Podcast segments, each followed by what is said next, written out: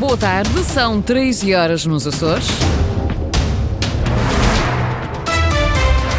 Vamos conhecer os títulos desta edição. Depois de anos de espera, vão avançar as obras no lar Dom Pedro V, na Praia da Vitória.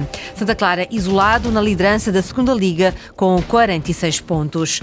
Porque é carnaval, neste jornal antecipamos duas batalhas de água e partilhamos o palco das danças e bailinhos da terceira. A esta hora estamos com 13 graus em Angra, 14 em Santa Cruz das Flores, 18 em Ponta Delgada. Avançamos então com as notícias em desenvolvimento, edição das 13 com a jornalista Lília Almeida.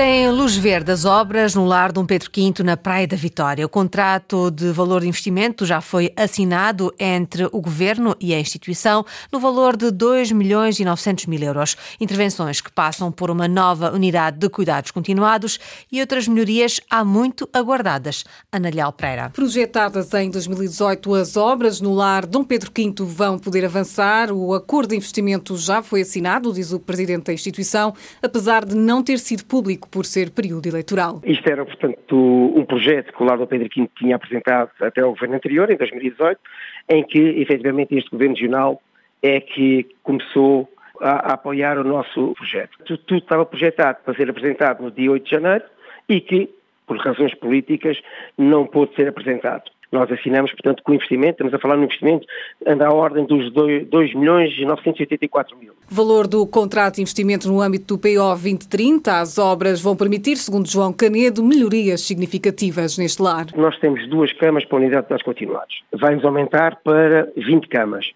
vamos ter um sistema a nível Açores, que acho que é pioneiro, duas camas para unidade de cuidados paliativos, com um sistema de uh, oxigênio canalizado. É claro que vamos melhorar muito a nossa qualidade de serviço e a prestação de serviço à nossa, nossa comunidade da Ilha Terceira. João Canedo disse estar a aguardar o processo de contratação pública a avançar. As obras no lar Dom Pedro V têm um prazo de dois anos e meio para a sua conclusão. O acordo de investimento já foi assinado entre o Governo e a instituição no valor de 2 milhões e 900 mil euros. Estão de greve os guardas prisionais. A paralisação de quase duas semanas às diligências e que pode comprometer transporte dos reclusos a consultas, tratamentos médicos e também para os julgamentos. Sandra Pimenta. A luta dos guardas prisionais promete intensificar-se nos próximos dias.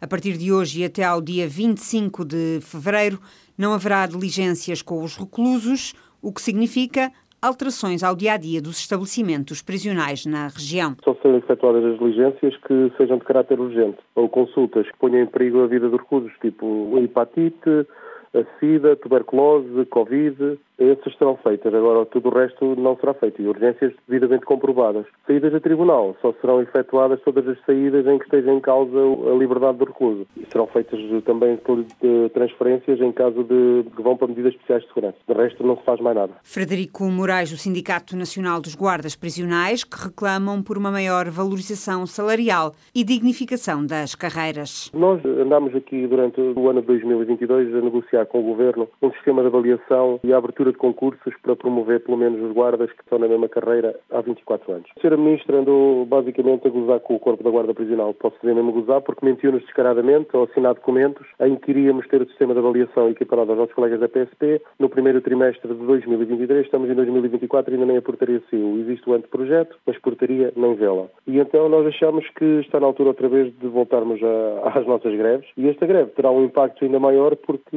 ao mesmo tempo que nós estamos em greve às diligências estão os tribunais também em greve greve dos oficiais de justiça. Greve às diligências de 13 a 25 de fevereiro, a que se junta um protesto total e nacional, convocado já para dia 22 de fevereiro.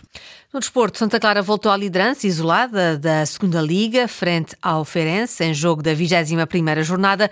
Venceu por duas bolas a uma, com dois golos de Alisson Safira. Carlos Rodrigues. Entrada forte do Santa Clara em jogo culminou com o primeiro golo marcado ao minuto 21 de pontapé de penalti por Alisson Safira. Contra a corrente do jogo respondeu Antoine aos 35, fazendo o 1 a 1, um golo com grandes responsabilidades para o guardião Gabriel Batista. Aos 44 também com muitas responsabilidades para Diego Calai, guarda-redes do Feirense. Alisson Safira voltou a marcar para o Santa Clara, fazendo 2-1, que acabou por ser o resultado final. Vasco Matos, treinador açoriano, destacou o início forte da equipa e deixou também uma palavra aos adeptos. Agradecer a presença dos nossos adeptos. Com o apoio deles, ficamos mais fortes. Segundo ponto, acho que fizemos uma excelente primeira parte. Muito fortes, muito agressivos o adversário não respirava, a equipa a conseguir ter bola, a criar situações, bons posicionamentos e de facto devíamos ter ido para o intervalo com outro resultado, muito mais dilatado. A segunda parte, com as alterações do Feirense, foi à procura do resultado, mas mesmo assim, com mais critério e melhor decisão nos primeiros minutos, lembro-me perfeitamente do lance do Rafa, de um lance do Safira, do Vinícius, depois também um do Ricardinho, onde podíamos ter feito 3 a 1 e aí tirávamos o Feirense do jogo. Não o fizemos, obviamente, e o Feirense foi acreditando, mas a equipa também dentro daquilo que tem sido o seu registro, coesa, compacta, a saber sofrer, e a vitória uh, é justa. Para Ricardo Souza, treinador do Feirense, o empate seria o resultado mais acertado. Mediante aquilo que nós fizemos na segunda parte e perante aquilo que aconteceu durante o jogo, acho que o empate acabaria por ser um resultado mais justo, porque foi como eu disse, independentemente do Santa Clara ter muito mérito, ter um plantel muito acima do nosso, muito acima da média, acho que os únicos lances de perigo, de verdadeiro perigo que o Santa Clara nos criou, foram todos através de bolas paradas. E isso acabou por definir o jogo, marcou dois golos, nós marcamos um, é um justo vencedor. Santa Clara 2, Feirense 1, açorianos de regresso à liderança isolada da Segunda Liga voltam a jogar no continente no próximo domingo, frente ao Penafiel.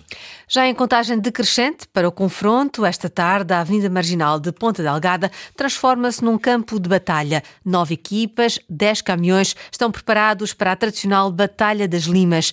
A jornalista Inês Linhares Dias acompanhou os preparativos dos bombásticos, a equipa dos bombeiros de Ponta Delgada.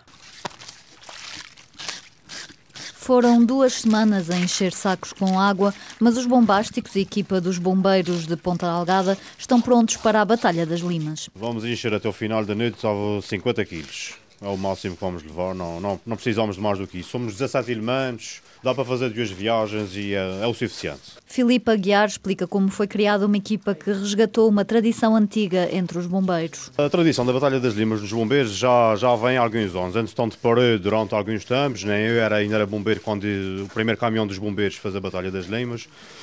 Em 2016, no final de 2016, falei aqui com o meu colega João e porque não fazemos um caminhão da Batalha das Limas para o ano. Ah, vamos, vamos arranjar pessoal, conseguimos arranjar, conseguimos arranjar caminhão, Vamos, vamos, vamos no ano a seguir, vamos. E já estamos cá desde 2017. João Oliveira seguiu as pegadas do pai e desde os 14 anos que faz parte dos bombeiros de Ponta Algada.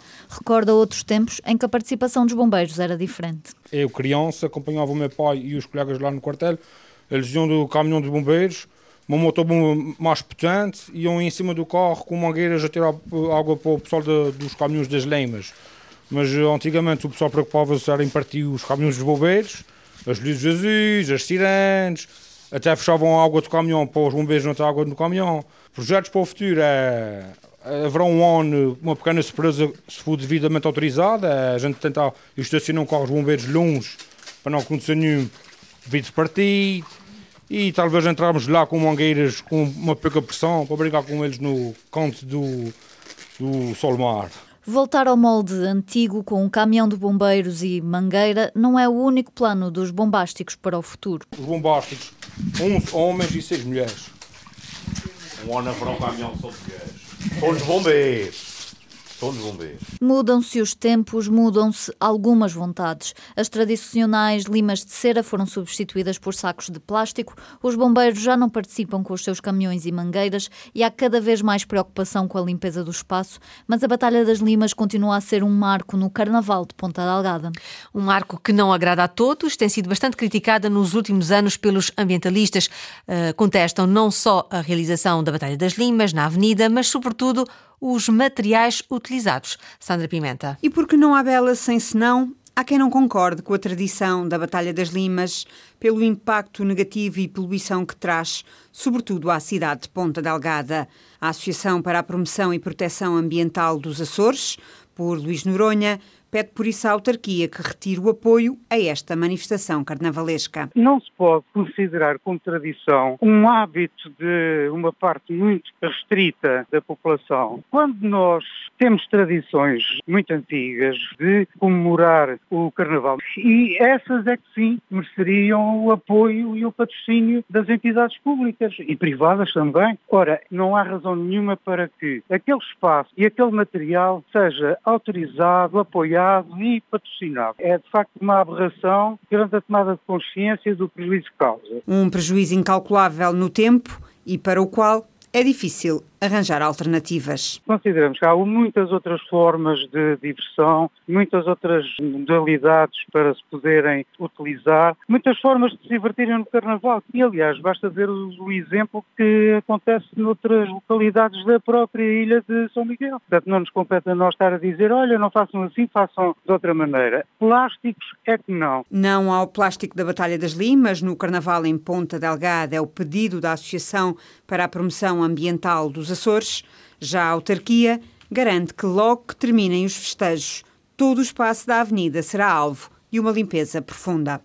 Também na freguesia das Ribeiras, no Pico, por esta hora já se fazem os preparativos para a Batalha da Água. David Bosch. Depois da Batalha da Farinha, no dia de ontem, nada melhor do que uma nova luta de carnaval, mas agora de água, para limpar a muita farinha espalhada pela freguesia e dar continuidade à folia. Em plena terça-feira de entrudo, a freguesia das Ribeiras volta assim a animar-se, proporcionando mais uma brincadeira de carnaval que, apesar da longevidade, continua a cativar novos adeptos, explica Walter Machado, um dos residentes na freguesia das Ribeiras. Falando com, com os mais antigos, dizem que, que sempre se lembram desta, desta tradição e notamos que, que de ano para ano eh, existem novas pessoas a, a, quererem participar, existe sempre aquela, aquele grupinho de pessoas que, que repetem de ano para ano, e, mas notamos que, que existe sempre ali novas caras a, a, fazer parte desta, desta batalha. Alguns dos participantes integram a batalha vindos diretamente do baile que ao longo da noite animou o salão da Filarmónica local